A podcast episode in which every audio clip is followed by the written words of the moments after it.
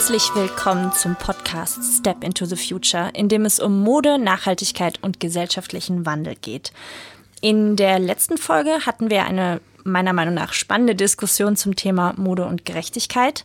Mein Name ist Josephine Hein. Ich arbeite bei Melaware im Bereich PR und heute widmen wir uns einem ähm, ja, vermeintlich etwas nüchternen, aber doch sehr entscheidenden Thema und zwar dem Thema Preis. Zusammen mit unserem Geschäftsführer Henning Siedentop möchte ich jetzt mal darüber sprechen, wie wir es schaffen, nachhaltige Mode bezahlbar herzustellen. Als Einstieg, wie wichtig ist denn der Preis für Melaware als Unternehmen und dessen Wirtschaftlichkeit, Henning? Ja, also wie du schon gesagt hast, ist das Thema Preis oder das Thema um den Preis von einem Kleidungsstück elementar eigentlich bei der Kaufentscheidung aus unserer Sicht. Also Konsumentinnen und Konsumenten entscheiden heute danach, ob ich ein Produkt kaufe, nicht nur, wie es aussieht und welche Qualität es hat oder von welcher Marke es ist, sondern natürlich auch ganz bewusst, was kostet es. Denn jeder muss ja für sich entscheiden, kann ich mir das auch leisten oder will ich mir das leisten? Und für uns ist das Thema des Preises enorm wichtig. Es hat denselben Stellenwert eigentlich letzten Endes wie das Thema, wie sozial und wie ökologisch unser Produkt hergestellt ist. Denn für uns heißt Nachhaltigkeit immer ein Dreiklang, also sozial, ökologisch und ökonomisch. Und wir achten wirklich sehr akribisch darauf, was unser Produkt im Einkauf kostet, ähm, was unsere Produzenten kalkulieren und veranschlagen, diskutieren das auch mit denen, um wirklich auch zu einer fairen Lösung zu kommen und achten dann noch wiederum darauf, okay, zu welchem Preis können wir es denn weiterverkaufen? Was ist denn aus unserer Sicht ein fairer Preis für dieses Kleidungsstück, für die Konsumentinnen und Konsumenten und aber auch für den Handel? Also wir verkaufen ja viele Produkte auch an Wiederverkäufer, an Geschäfte, an Ladeninhaber, an Ketten, denn wir wollen ja auch, dass die ähm, eine gute Arbeit machen können, das Produkt gut präsentieren können. Also es spielt wirklich eine sehr, sehr zentrale Rolle bei uns und ähm, wir rechnen wirklich ganz, ganz genau durch, bevor wir ein Produkt ins Sortiment aufnehmen, können wir uns das leisten und können sich unsere Konsumentinnen und Konsumenten das Produkt auch leisten. Ja, also nachhaltige Mode hat ja so ein bisschen den Ruf, zwangsläufig teuer zu sein das wollen wir ja widerlegen. Oder würde ich mal behaupten, schaffen wir auch durchaus, weil was ist denn jetzt so die Preisrange bei Millerware im Vergleich zu einem konventionellen Produkt? Also wo sind da die Unterschiede bei den Kosten? Inwiefern schlägt sich beispielsweise jetzt die Vermarktung auf den Preis eines Produktes nieder? Also ganz konkret gibt es bei uns Produkte ab 19,90 Euro. Das ist ein T-Shirt, was unbedruckt ist mit einem Rundhalsausschnitt. Das teuerste Produkt, was wir aktuell im Sortiment haben, kostet 119,90 Euro. Ist der größte Rucksack, den wir haben mit 20 Liter. Und dann gibt es alles dazwischen. Ein Strickpullover liegt bei 49,90 Euro. Wir haben Rucksäcke ab ähm, 50 Euro auch, Sporttaschen bis hin zu 100 oder 120 Euro. Unsere Turnschuhe liegen bei 90 Euro bis 100 Euro, je nach Materialien, die eingesetzt werden. Und ich gebe dir vollkommen recht. Also das, das nachhaltige Mode ähm, bei den Konsumentinnen und Konsumenten eher als teuer behaftet ist, ist auch eigentlich ein Grund gewesen, Mailerwert zu gründen. Also wir wollten genau zeigen, dass nachhaltige Mode nicht teuer sein muss oder nicht teurer als konventionelle Mode. Und wir schauen bei jedem Produkt, was wir auf den Markt bringen, dass es wettbewerbsfähig ist mit Marktteilnehmern. Also es muss sich im, im, im Wettbewerb mit anderen Preisen von, von konventionellen Wettbewerbern messen können. Und ich denke, wenn ein Strickpullover 49,90 Euro kostet, dann liegen wir da schon preislich sehr gut und grenzen uns damit auch deutlich von anderen nachhaltigen Modelabels ab. Denn ähm, das ist ähm, nicht die Regel und wir kennen noch keinen anderen Wettbewerb, der das zu den Preisen kann und gleichzeitig trotzdem Fairtrade und Bio-Zertifizierung für seine Produkte schafft. Ja, also du hast jetzt den Strickpullover auch schon genannt als Beispiel. Den äh, wollte ich jetzt auch mal aufgreifen, weil wenn wir jetzt eben gucken, wie gesagt, bei konventionellen Ketten oder unter Umständen auch Markenstrickpullover, da sind wir jetzt mit dem Preis, also mit gerundet 50 Euro, eigentlich äh, nicht teurer als andere sei jetzt mal, vielleicht kannst du mal so ein bisschen konkret sagen, ähm, wo setzen wir denn da preislich die Hebel an, um das zu ermöglichen? Letzten Endes haben wir uns am Anfang gut überlegt, wie wir es schaffen können, so einen Preis zu erzielen. Und wir schaffen das zum einen dadurch, dass wir sehr große Stückzahlen produzieren. Also wenn wir ein Produkt aufnehmen, dann sagen wir gleich, okay, wir glauben, das wird sehr erfolgreich und wir möchten das auch vielen äh, ermöglichen, dieses Produkt kaufen zu können und erhöhen dann einfach die Stückzahlen beim Einkauf. Also mhm. das ist ähm, somit schaffen wir schon mal eine Preisreduktion. Das ist ein Bereich. Das andere ist, dass wir aktuell keine Kollektion haben. Also sprich, wir machen keine Produkte, die irgendwie modischen Schwankungen unterliegen, ähm, heute in und morgen out sind. Also es sind Produkte, die auch ähm, zeitlos sind, sogenannte Essentials und damit können wir uns fokussieren, auch im Einkauf und sparen dadurch Kosten bei der Produktion, beim Design und natürlich hinten raus auch bei der Vermarktung, weil wenn das Produkt einmal kreiert ist, produziert ist und auch im Online-Shop oder in den Geschäften äh, im Laden verfügbar ist, dann kennen die Konsumentinnen und Konsumenten das Produkt. Wenn es ihnen gefallen hat, können sie es auch nachkaufen, weil es ihnen passt, weil sie es gut finden. Und mhm. das ist äh, ein, ein oder mehrere Hebel, wie wir es letzten Endes schaffen, den Preis möglichst niedrig zu halten. Und wir schauen auch, dass wir unsere Werbeausgaben möglichst gering halten oder nur da ganz gezielt einsetzen, wo sie dann auch äh, zum Erfolg führen und probieren halt nicht flächendeckend einfach ein Image oder irgendwas nach außen zu tragen, ähm, nur damit alle uns kennenlernen, sondern wir probieren die, die, die Ausgaben lieber in die Qualität, in das Produkt zu stecken und den Preis möglichst gering zu halten, damit wir dann eher über die Stückzahlen, über die Mengen zum Erfolg kommen und äh, das Modell sich für uns auch wirtschaftlich rechnet. Ähm, wenn wir jetzt äh, bei den Produkten sind, jetzt mal so als Kunde würde ich sagen, wir haben ja auch einen Schal, einen Strickschal und der kostet genauso viel wie der Pullover. Ist jetzt vielleicht erstmal irritierend. Ähm, wieso ist das denn zum Beispiel so, dass bei Produkten dann doch manchmal so Preise zustande kommen, wo man vielleicht erstmal stutzt und vielleicht auch zögert, das Produkt ähm, zu kaufen, wenn man sagt, ach, ich kriege ja dafür mehrere T-Shirts statt eines Schals oder ich kriege einen Stickpullover und nicht nur einen Schal. Ja, das, das ist auf jeden Fall eine berechtigte Frage. Also als ich ähm, das erste Mal dann ähm, entschieden habe, dass wir auch ähm, Schals mit ins Sortiment aufnehmen und mir mein Produzent den Einkaufspreis dafür genannt hat und der letzten Endes ad hoc genauso hoch war wie der von einem Strickpullover, von einem Cardigan, habe ich mich genauso gewundert und dieselbe ja. Frage gestellt. Wie kann das sein? So ein einfacher Schal, der ist zwei Meter mal 30 Zentimeter, ähm, der wird gestrickt und ist de facto fertig. Da kommt noch ein Washcare-Label dran und unser Brand-Label. Ähm, warum kostet das genauso viel wie ein, wie ein Strickpullover oder ein Cardigan äh, mit Knopfleiste? Letzten Endes ist das dann aber auch sehr schnell aufgeklärt. Also im Einkauf zahlen wir dasselbe und deshalb verkaufen wir es auch für denselben Preis. Und das kostet im Einkauf deshalb dasselbe, weil dasselbe Gewicht an Baumwolle verarbeitet wird. Also wir haben dieselben Rohstoffkosten bei unserem Hersteller. Die Maschinenlaufzeiten für, für das Stricken sind genauso lang und die Handarbeit, die letzten Endes angelegt werden muss, ist ein bisschen weniger, aber ist auch vorhanden, aber die ist gar nicht so ausschlaggebend für den Preis. Der Haupttreiber ist der Einsatz der Fairtrade Bio Baumwolle und die Maschinenlaufzeit, um das zu verstricken und so kommt es, dass das fast äh, de facto derselbe Einkaufspreis ist und wir kalkulieren immer von unten nach oben. Das heißt, sprich, wenn wir den Einkaufspreis kennen, oh, kalkulieren wir, was müssen wir für einen Aufschlag drauf machen, damit es sich für uns rechnet, für den Handel und schauen dann, bei was für einem Verkaufspreis landen wir und so entstehen die Verkaufspreise. Und deshalb mag vielleicht für den einen der Strickpullover für 49,90 sehr günstig erscheinen, wiederum der Schal für 49,90 aber verhältnismäßig teuer. Aber letzten Endes ähm, ergibt sich der Verkaufspreis aus dem Einkaufspreis.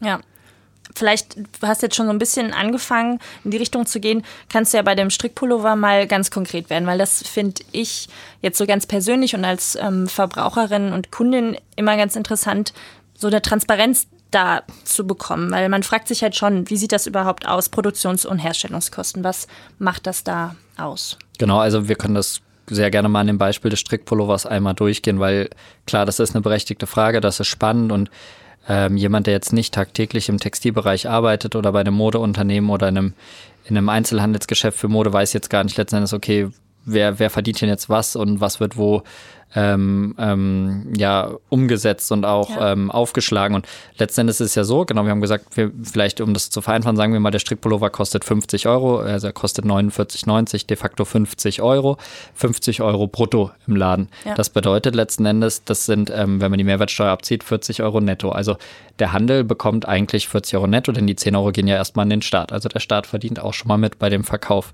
Von diesen 40 Euro netto, die der Handel ähm, letzten Endes erhält, muss er 20 Euro an uns zahlen, damit er das Produkt überhaupt bekommt.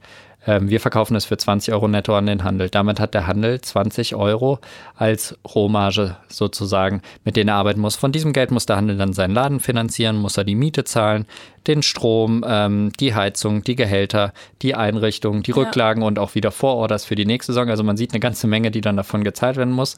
Wenn dann am Ende was übrig bleibt, ist das dann der sogenannte Gewinn. Und ähm, wenn es jetzt zu uns kommt, an, also wenn wir es für 20 Euro netto an den Händler verkaufen, kann man grob sagen, dass wir das Produkt für 10 bis 12 Euro netto in Indien einkaufen.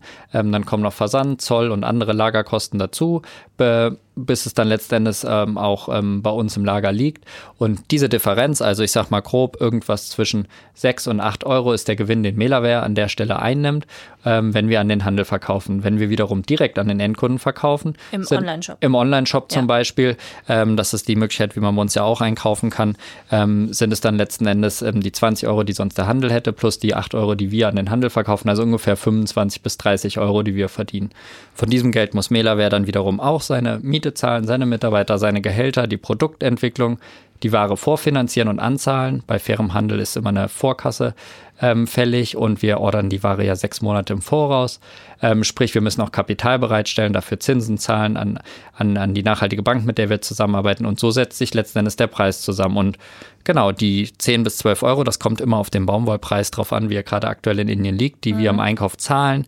Ähm, die dann der Produzent bekommt. Die wiederum muss der Produzent einsetzen, um ganz grob gesprochen die Hälfte, um das Material einzukaufen, nämlich die Garne, die Baumwolle, und die andere Hälfte, um seine Mitarbeiter zu finanzieren, um die Maschinen am Laufen zu halten, um, um andere Kleinigkeiten noch zu investieren, Rücklagen zu bilden und natürlich auch das Produkt am Ende sachgerecht zu verpacken, zu labeln, etikettieren und so weiter. Das ist eigentlich letzten Endes die, die Preiszusammensetzung für so ein Produkt bei dem Strickpullover und ich glaube, da wird schnell deutlich, dass ähm, ja, die Margen und Aufschläge, die da zusammenkommen, für die Einzelnen nicht wirklich ähm, so viel sind, dass, dass sie sich jetzt daran ähm, extrem bereichern oder total überzogen ja. sind. Und da wird aber auch deutlich, okay, wenn man den Preis jetzt nicht für 49,90 macht, sondern für 79 oder 89 oder 99, natürlich dann wesentlich schon. mehr. Dann ja. schon, genau. Und das ist, denke ich, der Unterschied zwischen Melaware und anderen Unternehmen. Ja, man, also du hast es ja jetzt erläutert, man merkt dann ähm, erstmal, was da alles hinten dran hängt. Und das, ich meine, ich mache mir jetzt, wenn ich in ein Geschäft gehe und einen Pulli kaufe, nicht Gedanken darüber, dass äh, da irgendjemand Rücklagen machen muss, ob das jetzt der Händler ist oder das Unternehmen dahinter. Aber natürlich ist das alles, ähm, muss das auch alles finanziert werden. Wenn wir jetzt aber den Pulli zum Beispiel angucken, wir haben jetzt über den Baumwollpreis ähm, gesprochen beim Einkauf. Der Pulli ist jetzt seit etwas mehr als zwei Jahren im Sortiment und der Preis ist noch immer derselbe. Wie kann das jetzt zum Beispiel sein, dass der Preis so stabil ist, wenn wir zum Beispiel auch durchaus Schwankungen in den, bei dem Baumwolleinkauf haben, bei den Preisen? genau, also was, ist, was ja. hat jetzt Auswirkungen drauf oder wann würdest du jetzt zum Beispiel sagen, müssten wir jetzt bei Melaware den Preis erhöhen, zum Beispiel? Genau, es gibt, klar, es gibt verschiedene ähm, Faktoren, die den Preis beeinflussen. Zum einen sind das Währungsschwankungen. In Indien wird in indischen Rupie gehandelt und gearbeitet. Wir äh, sie leben im Euroraum. Also schon mal die, die Währungsschwankungen spielen eine Rolle. Mhm. Da trägt immer der Käufer oder Verkäufer das Risiko, je nachdem, welche Verträge man schließt. Also das hat Auswirkungen auf den Preis. Zum anderen, das hast du auch schon genannt, ist der Baumwollpreis an sich. Baumwolle ist ein, ist ein Gut, was weltweit an Börsen gehandelt wird und mit, äh, mit Preisen belegt wird. Da wir ja darüber hinaus Fairtrade-Baumwolle beziehen, gibt es sogar noch einen festgelegten Preis und eine Prämie. Äh, sowohl der festgelegte Preis als auch die Prämie können von Fairtrade immer wieder angepasst werden und erhöht werden. Und es ist richtig, dass die Preise für unsere Produkte schwanken und in der Regel eher teurer werden. Also es ist selten, dass es mal wieder günstiger wird, weil tendenziell bei knapper werdenden Ressourcen und weniger Freiflächen auch die Baumwolle teurer wird und Naturgüter und auch ja die Löhne steigen, denn wir unterstützen ja auch den fairen Handel und wollen, dass die Löhne in den Lieferketten steigen. Also tendenziell werden die Preise für uns im Einkauf teurer. Ja. Bisher haben wir es immer geschafft, den Preis gleich zu halten und haben das nicht an unsere Händler oder an die Konsumentinnen und Konsumenten weitergegeben. Und das ist auch ein Ziel von uns. Es kann aber natürlich sein, dass im weiteren Zeitverlauf wir, wenn wir sagen, die Marge passt nicht mehr, es ist nicht mehr wirtschaftlich, die Preise anheben müssten. Aber dann auch immer nur in die Richtung, dass wir das abfedern, was wir an Mehrkosten wirklich im Einkauf auch haben. Aber aktuell ähm, können wir die Preise noch stabil halten und das schaffen wir dadurch, dass wir das bewusst wollen und dann eher über unser Geschäftsmodell probieren, das abzufangen und auch im Produktmix dann eine Marge zu erzielen über unsere anderen Produkte. Wir haben ja auch Rucksäcke und Schuhe, dann letzten Endes eine gesunde Marge und eine Wirtschaftlichkeit für unsere Unternehmen sicherzustellen.